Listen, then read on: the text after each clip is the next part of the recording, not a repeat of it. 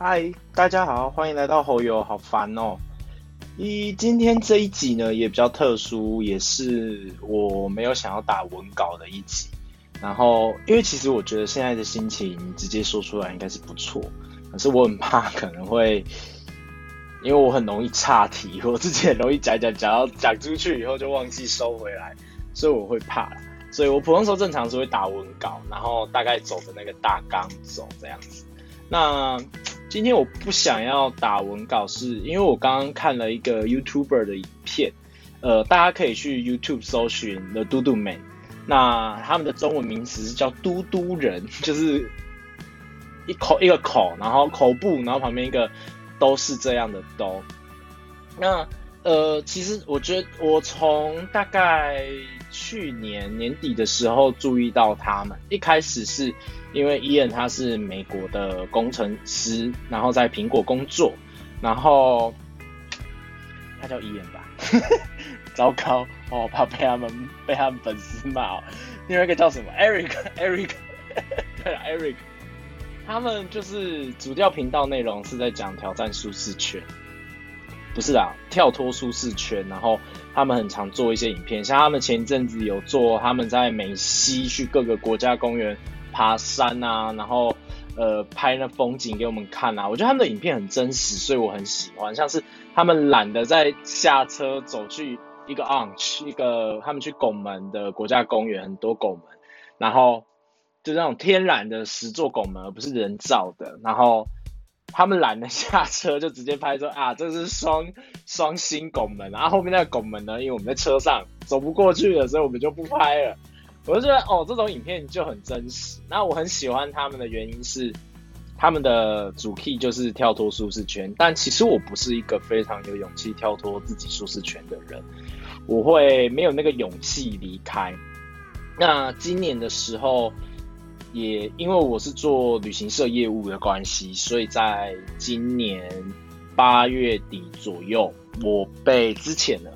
那我之前后，其实我心里面的情绪非常的低落，然后很低迷，然后我就有一点封闭自己的感觉，我就都躲在房间里面啊，追很多剧啊，然后看一些听影听音乐啊，听其他的 podcast 啊，然后看看股票啊这样子而已。我接近都把自己锁起来，然后呃八月以前。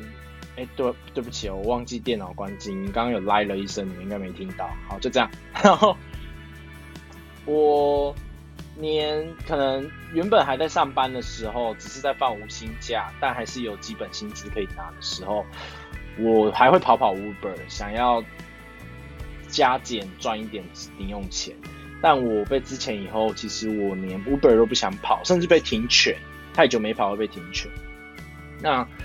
我就在想说，我接下来要怎么做？因为我觉得我那时候的想法很执着于我想要当业务。那其实我我本身专业科系学的是呃化学材料跟工程材料类型的。我的第一份工作是一材料研发工程师。那那个时候我从工程师的身份要跳开，然后跑来。旅行社当业务的时候，我其实面试当中遇到很多很多困难。那那个时候，我其实心境跟现在很像。我在想，我要放弃我的本业吗？我要忘掉我的专业而去挑战不同领域吗？那时候其实我很害怕，但我因为在前一份工作上获得了蛮多的经验跟一些，呃。算是挫折，所以我决定毅然决然。而且那时候我也才二十，快要二十四岁，所以我想说我要努力的替自己先做做看。至少如果我不行，我还有一个化工的本业在后面支撑着我，我可以继续做。那我就毅然决然的面试了很多家旅行社。那那个时候面试的时候，旅行社们的意思是。我进去坐下来，拿出履历，第一件事，他们五家里面大概会有两家到三家，快要一半都会跟我说，我们是没有底薪的，我们薪水没有你前一份工作这么高，你为什么要来我们这里做？那我直接讲，我成功进去的这家旅行社，那个时候那个经理只问了我一句，哦，他有讲这句话，我提供不出那么高的薪水，薪水是要靠你自己努力的。那你会想做吗？我就说我想要做，然后他就问我说，那你想做，你想要做到怎样？你要告诉我。那我跟他讲说，我想要拼到业绩变第一名，而且我我会用不一样的方式去做，我不会。我会听从学长姐的经验下去衡量，但我有我可能会衡量完以后用我自己的做法去做，不知道经理愿不愿意。那那个时候经理是说好，你想做我就给你做，那下礼拜一就来工作。那我很快就去工作了。那其实我转换跑道这件事情对我来讲，那个当下压力没那么大，因为那时候我才年轻，我那时候也当完兵才出社会一年的时间，我就转换跑道。我想说，再怎么样，我也只是晚了少了人家一年有在工程师这方面的新那个履历，所以我没有想太多，我就直接进入旅行社。然后我进入以后也发现，他并不简单，它是很难的东西。那我也是每天加班，我那个时候都跟另外一个业务在互相比拼，看谁最后拿钥匙关公司的门。对，那那时候我也很长，都是有时候都在公司待到可能九点十点才离开，然后就是拼命的读所有的呃，像我们线控会给我有一些资料资讯，那我就去吸收它，我去把它记成我自己的表格。那在后来我出去外面跑业务的时候，当有人问起什么，我至少。没有办法像他们那么专业，因为我毕竟没去过这些国家。但我努力的告诉自己，我要讲出个东西，让他们知道，或者是我要去抓出最新的消息，连他们都不知道的事情。我那时候拼命的想把自己学到最好，但其实学了这样子一年，其实我旅行社也学到皮毛而已。甚至像现在疫情的关系，我有将近。半年以上时间都没有碰旅行社的东西，我其实已经忘了差不多。但我笔记有留下来了，我习惯留电子档，所以我不害怕我有一天要把它找回来。可是现在我又失业了，呃，我发现我没有那个心情想再回去工厂里面继续工作，继续完成我的专业。哎，我先前情提要一下，其实我的学历不低。我前一阵子在，现在我现在迷茫。我其实现在想做的事情是，我又要再转换跑道。我连旅行社也不想，不是不想做，可是热情少很多。我也不想回工厂。那我还有另外一个跑道，我想要去尝试。但我那个工作就比较像是九十趴的人都失败，只有十趴的人是成功。那我不确定我可不可以挤进前面十趴，所以我再加上前一阵子。领现在在领失业补助，其实会有少了那么一点上进心，我就很害怕我做不到。但我刚刚看完了嘟嘟们的工这一部影片，他最新的这部影片是昨天上传的，是离职离开戏骨是为了什么？他们二零二零的最大重要决定。那我知道我有追他们 IG，我知道他们现在回台湾了，前一阵子还去花东那边跟一些人拍照。其实我蛮想遇到他们，然后。有很多想法想问他们的本来，因为他们跳脱舒适圈这个勇气我真的做不到。但我看完这影片以后，不知道哎，我觉得我我懂他们意思，因为我现在跟他们，他们等于是比我多走了几步，我现在还不敢跨出那一步，他们已经跨出去了。那我现在反而是告诉自己，我要成为我将来想做这个行业中成功的那十趴，我不会。轻易的放弃自己。那，呃，我我刚刚说要说的前情提要是，其实我的学历也不差，在南部也算是第一名的学校。可是如果全台的话，可能排名第四吧。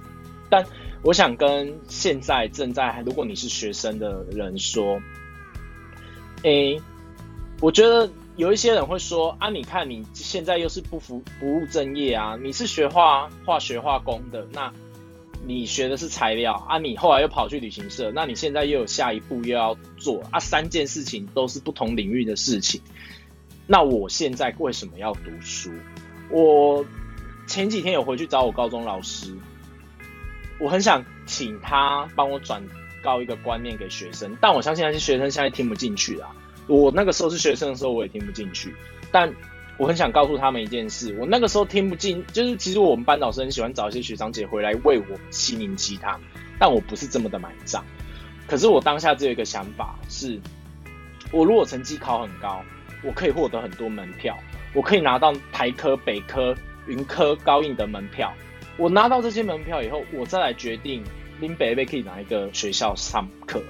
反而我希望是我选择学校，而我我一直告诉自己，我不能让学校选，所以我拼了命的读书。最后其实我的成绩是有录取北科的。哦，我们那一届好惨，那一届一个台科都没有。好，我有录取北科，但。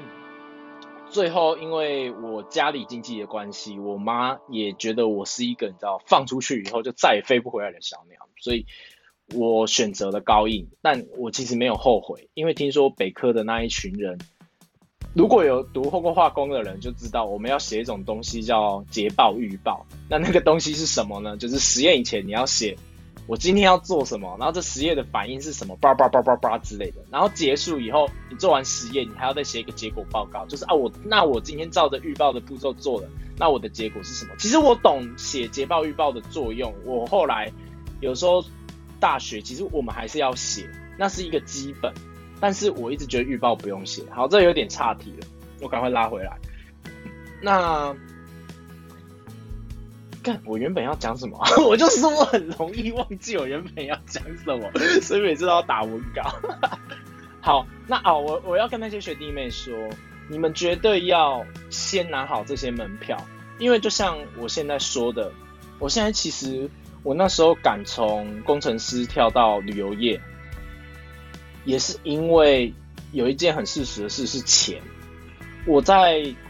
还在前一份，就是他跟化工有关的工作的时候，不管是我实习的时候，还是我大学时候存的钱，我有存下了一笔蛮大的经费。那这一笔钱，我告诉我自己，就算我未来六个月都没有业绩，领薪本基本薪资，我自己有习惯对我未来拉一个 Excel 表啊，有关于钱的这一方面，我可以知道，我每个月如果都只入账两万四，那我多久以后会饿死这样？然后再再扣除掉一些开销，每个月支出，我多久以后会没有钱？那我运气很好的是，在我进旅行社的时候，呃，刚好我的前同事是一位孕妇，那她是非常厉害的，她现在已经升主管了啦，她是一个非常厉害的人，那她的业绩超级好，非常好，所以我一进去旅行社，我其实是吃到蛮大的甜头的，而且后来。甜头也都不小。那我后来也做了，慢慢半年，快要到半年左右的时候，慢慢做出自己的口碑。大家想要旅行社的时候，会想要我这个弟弟，所以我运气还蛮好的，也很感谢那一些长辈帮助。所以其实我的业绩一直以来都不会到太差。那，哎，抱歉哦，刚刚家人在讲电话，我出去外面叫他们小声一点。哎，讲的有点大声。好，我刚刚原本要讲什么啊？我又忘了。好了，反正我想告诉那些学弟妹，重点就是你要好好的读书，拿到这些门票。我那个时候有在跟老我高中老师讲的时候，我讲到有点气愤，是我跟他说，这些人如果连门票都拿不到，凭什么跟我讲他不要读书？他们只是被选择的人，等于是他们的利用价值很低。那你凭什么不读书？而且。我自己出社会到现在，我觉得学生是一个你付出百分之百的心力，你至少可以拿回百分之七十的成就的工作。但出社会以后，其实像我做业务，我付出了接近百分之百的心力，我每天可以不要不要怎么睡，我就算回家了继续读我旅行社的资料，然后我拼命的每一天跑十几二十几家的旅行社去拜访，我这么拼命。付出百分之百心思，你可能也只拿得到大概百分之十，甚至百分之五，甚至更低的成效。所以，可是我自己是觉得，我我们老师有安静一下，然后问我说：“你你你现在想法跟以前不同了。”我就说：“对啊，因为其实以前你找那些什么学长姐回来讲这些心灵鸡汤或者是这些话的时候，我都觉得说啊，算了，关我屁事。因为其实他会找回来的人已经成功了，我都会觉得已经成功的人来跟我讲这些话，可信度没有很高。但我当时我现在是因为我算是失业，而且什么工作都没了，那我我很迷茫于我到底要不要转换跑道。那我我每一次的转换跑道，我离开前一个行业以前，我一定要告诉自己，我一定要留下一个很漂亮的业绩。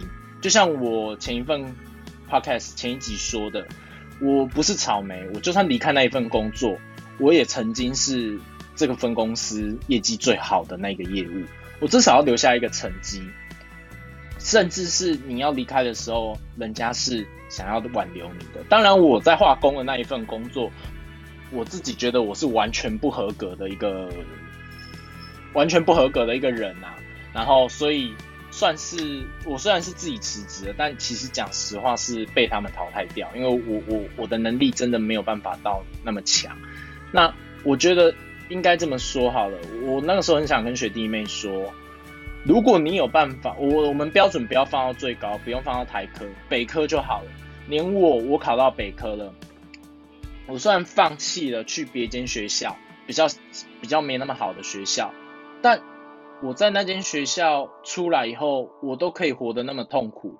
然后我以为我的成绩可以获得相对应的成就，但结果我的成绩出来，成就不如预期啊。我当然也有朋友出来以后。一样跟我是学士毕业而已，没有在读硕士，但他们现在可能在外商公司，可能在干嘛干嘛，他们薪水可能一个月是五六万、七八万在跳的。当然，我有朋友进台积电啊，他们也都过得很开心啊。但我觉得，如果你不读书，你拿的门票越少，你越难跟人家竞争。你的门票越多，是你在选择，而不是别人在选择。然后。所以，我我我看完了嘟嘟们的这一支影片，就是关于他们为什么离开戏骨，我很感同身受。然后我也知道，要离开自己的，他们考不好回台湾以后是继续做他们的专业领域啦。但我自己离开我自己的专业领域的时候，我很害怕。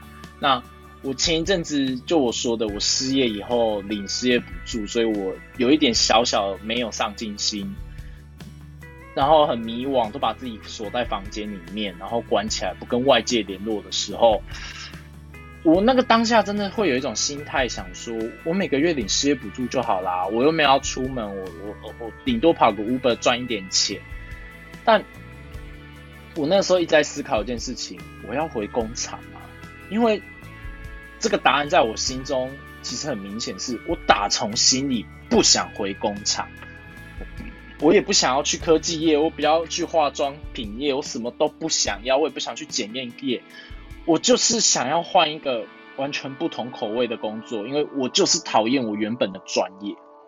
那其实我当初会选，有一些人可能会说，那你当初干嘛选择化工？我当初会选择，其实我后来最近仔细回想，我才发现，我国中的时候，我有两条完全不同的道路在选择，第一条是。我要走读心理系，因为我对于呃跟人家沟通，去观察人家的任何肢体语言、眼神跟他的口气，或者是他可能只是颤抖他的嘴唇之类的，这个我觉得我想了解是什么意思，我好好奇，我想知道，而且不止如此，我还有特别去翻了这类的书，但那个时候我才国中，所以其实我有很多书上写的意思我看不懂。我我也不懂，哎，为什么是这个情绪？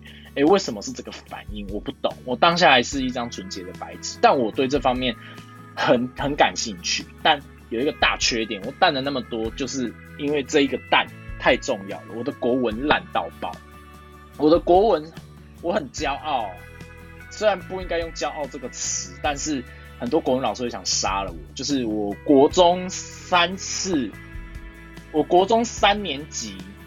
不是国中三个年级，我只及格过三次。那三次分别是国中第一次段考，我国三的某一次模拟考，还有最后我考机测。我们那时候还是机测，不知道机测，反正就会考了。反正最后一次是我那一次要升高中的考试，我终于及格了。我很印象很深刻，我只及格过这三次。那我高中更屌，我高中是国文六个学期，正常都是必修的学分，我有四个学期都没有拿到，我只过了两个学期，剩下四个学期没过。那个当下，其实我被叫去辅导室说啊，奇怪，你其他科。不管专业还是什么的都很强，为什么你的国文那么烂？我就跟他讲说我不知道，我就是我我我有办法懂那一些文言文，但是我写考卷我就是不会，我就是考出这种成绩。我国中的时候甚至被补习班老师号称是你们有一个学长，他都用四科打人家五科，而且还不会输。然后我那时候真的是可能总成绩四百五十分吧，可能就一百一百一百，国文五十。这样，所以，我我也不知道，就因为这一点，我选择了我没有办法走心理系，因为心理系就比较偏文科。那那个时候，我对化学的成绩跟数学的成绩非常高。那我也觉得，比起社会跟还有一科是什么？社会国国音数字社啊，社国音数啊国 社会跟英文相较之下，天哪，我老看白痴啊！因比相较数学跟自然这两科，我学的又更更简单，我可以很轻松的理解三角函数，我可以很轻松的理解化学反应，所以我就选择了我以为我有兴趣的理工科。但其实一直到我出社会以后，才证实了，其实我根本不喜欢做实验，我很讨厌。不止如此，我也开始慢慢他对他失去那种热情。那我最近很常跟大家讲说，你不要因为成绩制度而去以为你喜欢这个东西，但我也觉得你不要去迷惘说。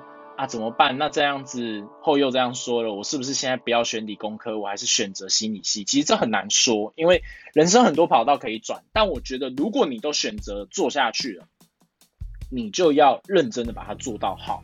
我那个时候，我记得我考大学的时候，我们我是高职体系的，所以我们有一个叫专专业科目一、专业科目二，那这两科是会乘以两倍，所以。我们国音数字设，呃，我们国音数是各一百分、三百分，那我们的专业科目是乘以两倍，所以是四百分，两科加起来四百分，所以我们总分七百分。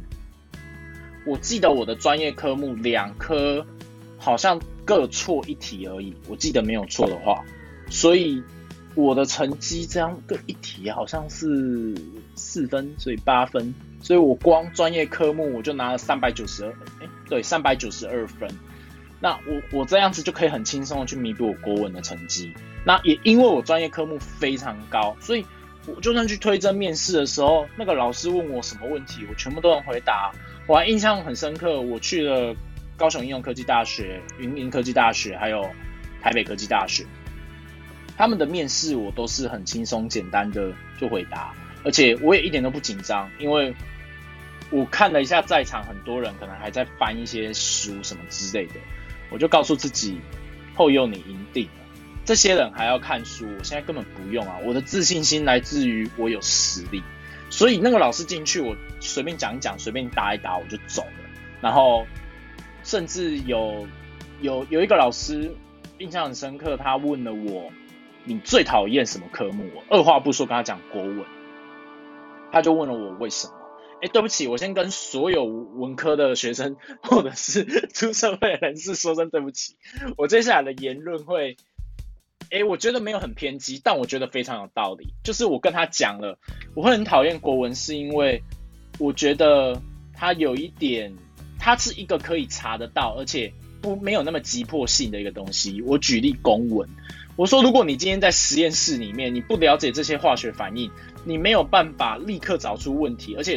其实实验是非常昂贵的。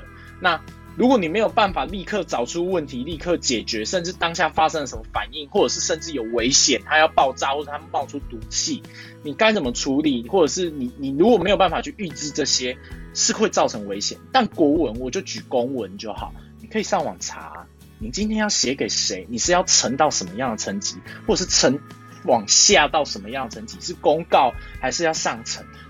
你你上网查，而且这一点也不浪费你时间，重点是没有急迫性。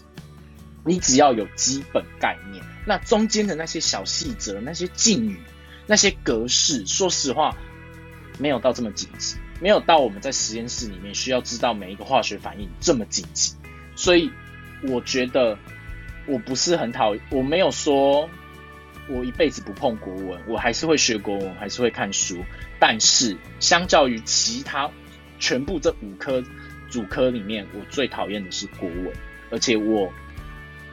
不会特别想要去把这些呃想法告诉别人，因为我觉得每一个人都有自己的选择。那我也没有因为这样子而都不去碰国文的东西，我还是都有碰，而且我都有学。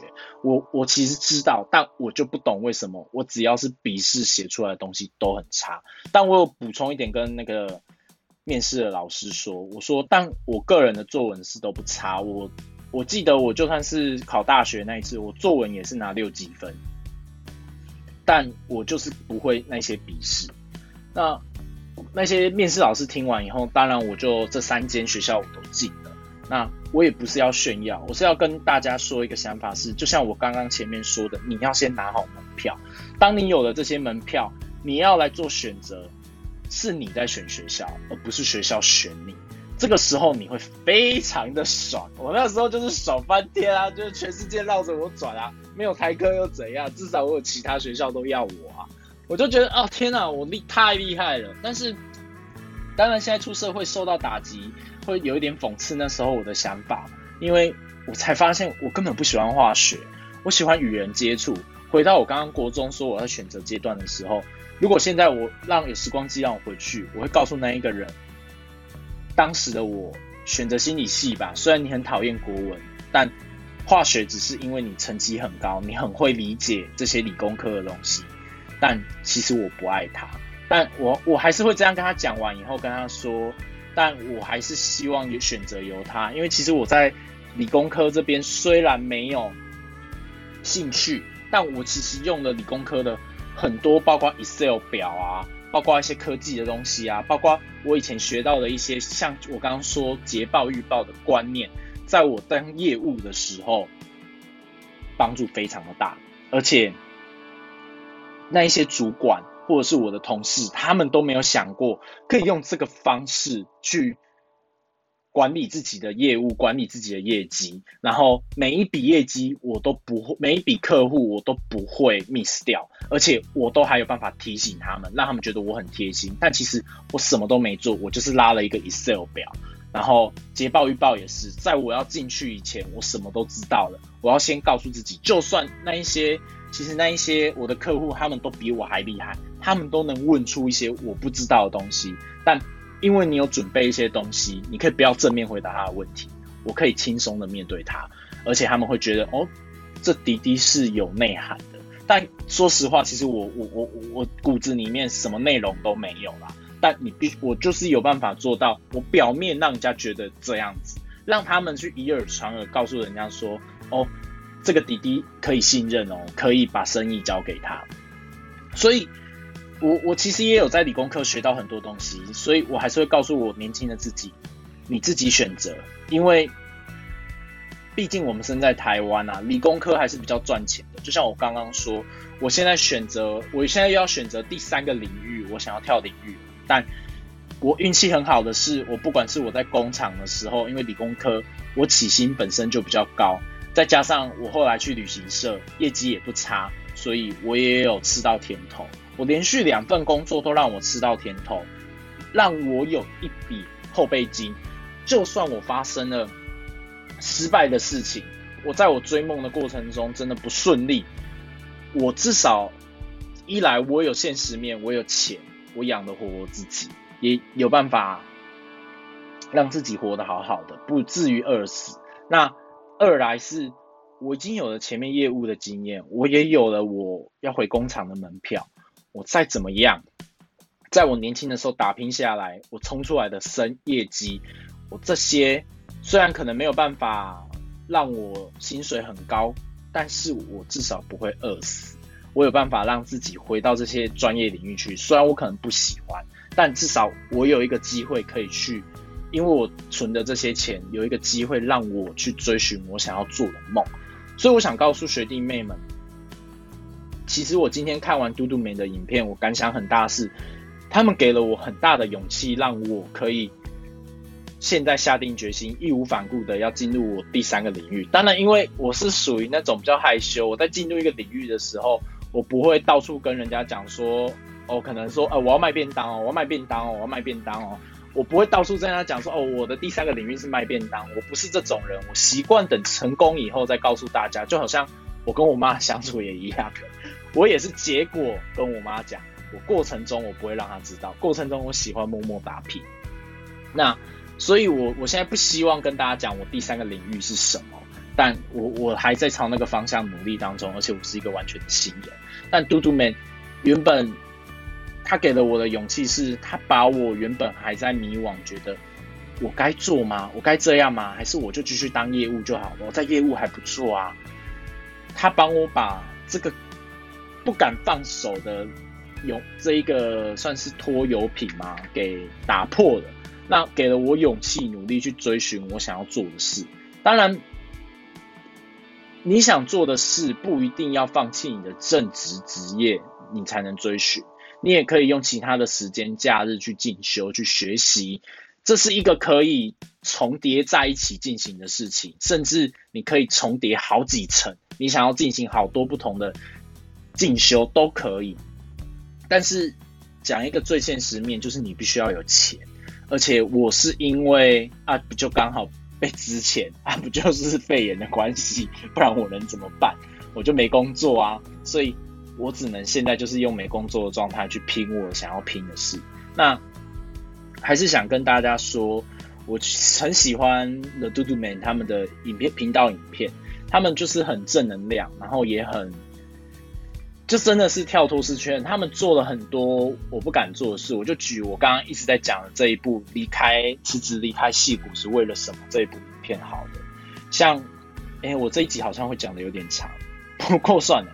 像我有一个朋友，他是公务员，那他的薪水他是考高考进去的，哈，哎，我不确定那个职那个职位是不是用考高考，但是反正他的薪水是不低的。是比一般上班族都还要高的，而且是稳定的拿。那他就当初其实我在离开工厂的时候，我在选择我要考公务员还是要去当业务。他是全部我身边的第一个人跳出来阻止我当业务的人，因为不是啊，不是阻止我当业务，对不起，阻止我考公务员的人，因为他自己就亲身经历了，他考上了公务员，成功做了这份工作，结果他才发现他根本。不想要做这份工作，他有其他的梦要追，但他都考上，而且这是个铁汤匙。他现在没有勇气放弃这个汤匙，他没有勇气去追他的梦。虽然可能他有存了一笔钱，他是 OK 的，他的出发条件是比我更优越的，但是这一笔诱惑太大了，他没有办法放手。所以我也不是说大家说一定要。不要去考公务员，你会被绑住，这都是你人生的选择。但最重要的点是，你必须要知道，当你如果没有哎靠腰被攻下，哎，我连在讲话的途中我都会忘记我自己要讲什么。天啊，我要自隐形了。哎，刚？刚说什么？对不起，给我给我一下下。哦，我想起来我要说什么了。我觉得我朋友讲一句话很好。你可以趁年轻的时候好好的去追逐你的梦想，因为公务员这个东西，你就算今天已经拼完梦想了，你假设出社会二十二，你拼了五年，二十七岁，你要考也来不及，也不急啊，也是可以考，只要你考得上的话，一次就考上的话，一点都不急啊。你为什么要先选择这个选项？但有一些人，我也蛮建议你们的，在你考，因为我自己人生就是这样。我智商最高的阶段就在我考大学的那个时候，我觉得那时候你们也可以试着去报考看看公务员。那如果有上，也不错啊。如果你没有去报到那个职位，那也 OK 啊，表示其实你是有这个能力的啊。那你在未来，像假设像我现在已经二十五岁了，我要再回去考公务员，我自己给我自己的感觉是，我会非常有信心，因为我曾经考过，而且我还考上了，我还录取了。我我为什么会再做不到？就很像我实验室里面，我们其实有时候做一些量产什么之类的，最重要的就是你有办法让这个实验在线性是稳定的，重复的出现同一个反应，而且这个反应是每一是很稳定的，不会造成说有一些外界的干扰，就造成实验结果完全不一样，或者是呃有些微的差距，因为这一些在工厂量产的时候。损失是非常大的，只要那个不良率很高，你就准备坐下来被上司电了啦。哎，其实不会上司不会电你啦，他会去电你的主管。所以，反正这些都是我我想告诉大家。其实今天讲这一集有点废话，只是因为我刚刚看完了嘟嘟美的影片，我有感而发，觉得对。如果你现在人生跟我一样，处于一种你到底要不要转换跑道？我觉得就可以努力的转换跑道啊！我觉得有一首歌，现在讲到这里，我忽然想到有一首歌，蛮适合给你到底该不该转换跑道的人，在迷惘当中的人，或者是你在选择你的人生到底要选择什么职业，你还在找第一份职业的人，一个算是一个礼物，就是不知道大家可以去搜寻一下五月天的第二人生。我现在想一想，觉得。我的心境跟五月天的第二人生蛮像，那我再顺便推荐第二首歌，就是五月天的一样比较新的歌，叫《顽固》。我还蛮喜欢《顽固》这首歌的，因为它曾经也在我当业务受到挫折的时候，呃，给了我一些勇气，然后让我重新拾回，就是我我不会害怕那一些言语抨击之类的，或者是一些财务上损失，我必须要赔钱的事情。我又更勇往直前，所以我蛮推荐这两首歌给他，也很推荐我刚刚看到跟大家推荐的这个 YouTube 频道，它叫 The d o d o Man，然后他是两个男生，Ian 跟 Eric，但我为什么一直忘记 Eric 啊？好，然后还有五月天的这两首歌，一首是第二人生，是我记得是二零一二那张专辑的歌。哦，那时候我还要去看演唱会，这是另外一个故事，改天再讲给大家听。那还有他比较新的一首单曲叫《顽固》，蛮推荐给大家的。那我接下来会开始很认真的着手，我想要看培养自己的第三技能。那希望大家也是可以勇敢去追寻你想要追寻的梦，然后跳脱自己的舒适圈，不要一直困在舒适圈里面。我觉得之前我听台通讲一句话，我觉得还不错，就是。